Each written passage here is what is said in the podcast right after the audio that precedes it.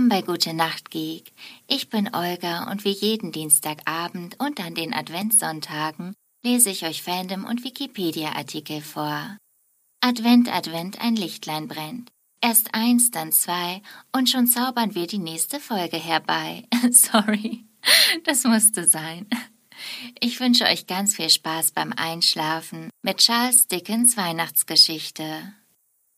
Charles Dickens Weihnachtsgeschichte, Alternativtitel Eine Weihnachtsgeschichte und Originaltitel A Christmas Carol ist ein für das britische Fernsehen produzierter Weihnachtsfantasy-Film von 20th Century Fox aus dem Jahr 1984 und basiert auf der gleichnamigen Erzählung von Charles Dickens. Die Hauptrolle spielte George C. Scott, Regie führte Clive Donner. In Deutschland wurde der Film erstmals am 24. Dezember 1991 in der ARD ausgestrahlt. Handlung Der alte Ebenezer Scrooge ist ein hartherziger Geizkragen, wie man ihn im ehrwürdigen London wohl kaum ein zweites Mal antrifft. Seinem unterbezahlten Angestellten Bob Cratchit droht er regelmäßig mit Kündigung, wenn dieser es auch nur wagt, einen Blick auf den Kohlekasten zu werfen, um vielleicht das bitterkalte Kontor damit etwas aufzuheizen. Für seine bedürftigen Mitmenschen hat er nur Geringschätzung übrig, und Weihnachten hält er für Geld und zeitverschwendenden Humbug. In der Nacht zum 25. Dezember jedoch erhält er unerwarteten Besuch. Der Geist seines vor sieben Jahren verstorbenen Geschäftspartners Jacob Marley sucht ihn auf, um ihn vor einem schrecklichen Schicksal zu warnen. Die schaurige Erscheinung ist an eine lange, schwere Eisenkette gefesselt. Jene Kette, die er sich mit seiner Hartherzigkeit, seiner Gier und seinem Geiz im Leben selbst geschmiedet hat. Marley bietet Scrooge nun eine Gelegenheit, sich zu bessern und seine eigene, jetzt noch unsichtbare Kette abzustreifen. Dazu werden ihn drei Geister aufsuchen. Um ein Uhr morgens erscheint Scrooge tatsächlich der Geist der vergangenen Weihnacht und nimmt ihn mit auf eine Reise in seine eigene Vergangenheit, wo er sich selbst als einsamen und verlassenen Knaben sieht, da sein Vater ihm nicht vergeben konnte, dass seine Mutter bei seiner Geburt im Kindbett gestorben war. Auch zeigt der Geist ihm seine Schwester Fan, die ihn über alles geliebt hat. Außerdem führt der Geist ihm seine glücklichen Lehrjahre beim alten Mr. Fezziwig vor Augen, der jedes Jahr eine rauschende Weihnachtsfeier für seine Angestellten und ihre Lieben gab. Und Ebenezer sieht seine längst verlorene große Liebe Bell wieder. Der Geist zeigt ihm aber nicht nur angenehme Dinge. Scrooge muss auch der Lösung seiner Verlobung zusehen, da sein junges Ich inzwischen dem Geiz verfallen ist und seine Gefühle für Bell nachgelassen haben. Gerührt und verwirrt kehrt Scrooge in sein Schlafzimmer zurück und fällt in unruhigen Schlaf. Doch um Schlag zwei Uhr erscheint ihm der zweite angekündigte Besucher, der Geist der gegenwärtigen Weihnacht.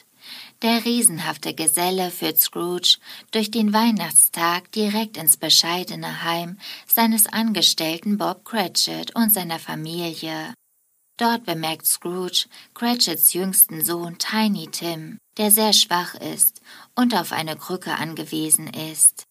Als er den Geist fragt, ob der arme Junge überleben wird, antwortet dieser, dass der Junge wohl sterben werde, wenn sich die Schatten der Zukunft nicht ändern. Außerdem konfrontiert er Ebenezer mit seinen eigenen leichtfertig ausgesprochenen Worten, dass, wenn er schon sterben müsse, es bald tun solle, um die Überbevölkerung zu verringern. Danach statten sie Ebenezers Neffen Fred einen Besuch ab.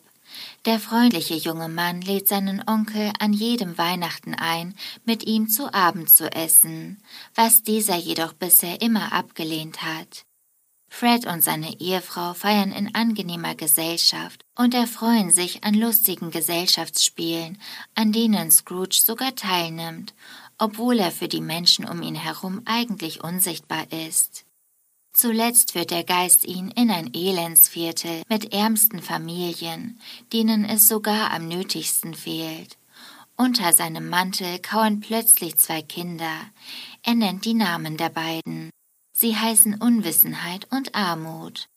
Auf Ebenezers Nachfrage erklärt der Geist, dass es nicht seine eigenen, sondern Kinder der Menschheit seien.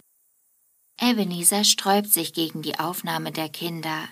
Er fragt, ob sie denn keine Bleibe hätten. Der Geist antwortet wiederum mit einer Gegenfrage, die ebenfalls wieder Scrooge eigene Worte darstellen. Gibt es denn keine Gefängnisse, Arbeitshäuser?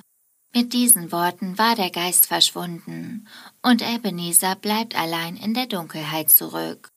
Kurz darauf aber erscheint der Geist der zukünftigen Weihnacht eine düstere Erscheinung, verborgen von einem schwarzen Kapuzenmantel. Der Geist führt ihn zur Londoner Börse, wo einige Geschäftsmänner sich über einen kürzlich verstorbenen Kollegen lustig machen. Danach führt er den verwirrten Scrooge in das Geschäft eines Lumpenhändlers, der gerade mit einer Reinemachfrau über den Preis einiger Gegenstände verhandelt, die sie demselben Toten gestohlen hat. Unter den Sachen befindet sich sogar sein Bettvorhang und sein Bettlaken. Als Scrooge nach einem Beispiel für Mitgefühl beim Tod eines Menschen verlangt, bringt sein schattenhafter Führer ihn erneut zum Haus der Cratchits, die um den verstorbenen Tiny Tim trauern. Niedergeschlagen ersucht Scrooge den Geist, ihn nach Hause zu bringen. Stattdessen aber stehen sie plötzlich auf einem Friedhof, wo die Erscheinung verlangt, dass Ebenezer sich einen bestimmten Grabstein ansieht. Als er den Schnee von der einfachen Steinplatte fegt und die Inschrift Ebenezer Scrooge entziffert, muss er erkennen, dass der ungeliebte einsame Tote er selbst war.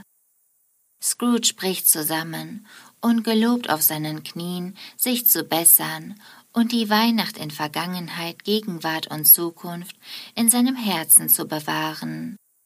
Plötzlich befindet Ebenezer sich am Morgen des 25. Dezembers wieder in seinem Schlafzimmer, als wäre er nie weg gewesen. Über alle Maßen erleichtert springt er durch das Zimmer, voll guter Vorsätze, und Scrooge wird seinem Schwur vor den Geistern mehr als gerecht. Zunächst schickt er Bob Cratchit als anonymer Gönner einen riesigen Truthahn als Festtagsbraten und verdoppelt außerdem sein Gehalt. Und zwei Gentlemen, die Geld für wohltätige Zwecke sammeln und denen er am Tag zuvor noch eine rüde Abfuhr erteilt hat, gibt er nun eine mehr als großzügige Spende. Auch söhnt er sich mit seinem Neffen aus, und für Tiny Tim, der dank seiner großzügigen Hilfe wieder gesund wird, wird er wie ein zweiter Vater. Kritik. Fein abgestimmte, gefühl- und fantasievolle Neuverfilmung der Weihnachtsgeschichte von Charles Dickens durch Clive Donner, den Cutter der 1951er Version solide Familienunterhaltung, als Parabel mit einigen düsteren Szenen, für kleinere Kinder etwas schreckhaft, Lexikon des internationalen Films. Solide Neuverfilmung der bekannten Erzählung, schrieb Cinema. Charles Dickens Klassiker Eine Weihnachtsgeschichte wurde bereits zigmal verfilmt. 1984 inszenierte Clive Donner für das britische Fernsehen eine weitere Version mit George C. Scott in der Hauptrolle. Donner, der für die Filmversion von 1951 bereits als Cutter tätig war, gelang mit dieser Neuverfilmung des Dickens-Stoffes ein ebenso sensibles wie fantasiereiches TV-Märchen für die ganze Familie, schrieb Kino.de. Trivia Ursprünglich sollte Leo McKern den Geist der gegenwärtigen Weihnacht spielen. Er wurde jedoch durch Edward Woodward ersetzt. Charles Dickens Weihnachtsgeschichte ist die bisher einzige Verfilmung des Stoffes, in der Ebenezer Scrooge nicht sein Nachthemd unter dem Morgenrock und die obligatorische Schlafmütze auf dem Kopf trägt, sondern einfach Hemd, Hose und Weste. Gerüchten zufolge weigerte George C. Scott sich, nur mit Nachthemd und Morgenmantel bekleidet, mitten im englischen Winter zu spielen. Der gesamte Film wurde an Schauplätzen in der historischen britischen Stadt Shrewsbury gedreht. Die Schauspielerin Liz Smith spielte die Rolle der Mrs. Dilber auch in der Neuverfilmung von 1999 A Christmas Carol, Die Nacht vor Weihnachten, mit Patrick Stewart in der Hauptrolle. Zwei von Susanna Yorks leiblichen Kindern spielten im Film zwei der Cratchit-Kinder.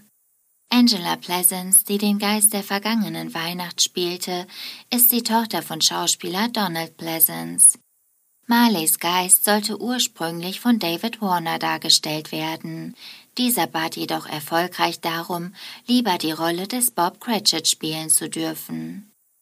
Das war's mit der Weihnachtsgeschichte für heute. Und als Vorbereitung hatte ich die 2009er Version auf Disney Plus geguckt. Es hat sich so ein kleines bisschen nach Cheaten angefühlt, aber das ist nicht so schlimm, glaube ich. Ich hoffe, ihr hattet einen tollen zweiten Advent. Ich wünsche euch noch eine besinnliche Weihnachtszeit, eine gute Nacht und süße Träume.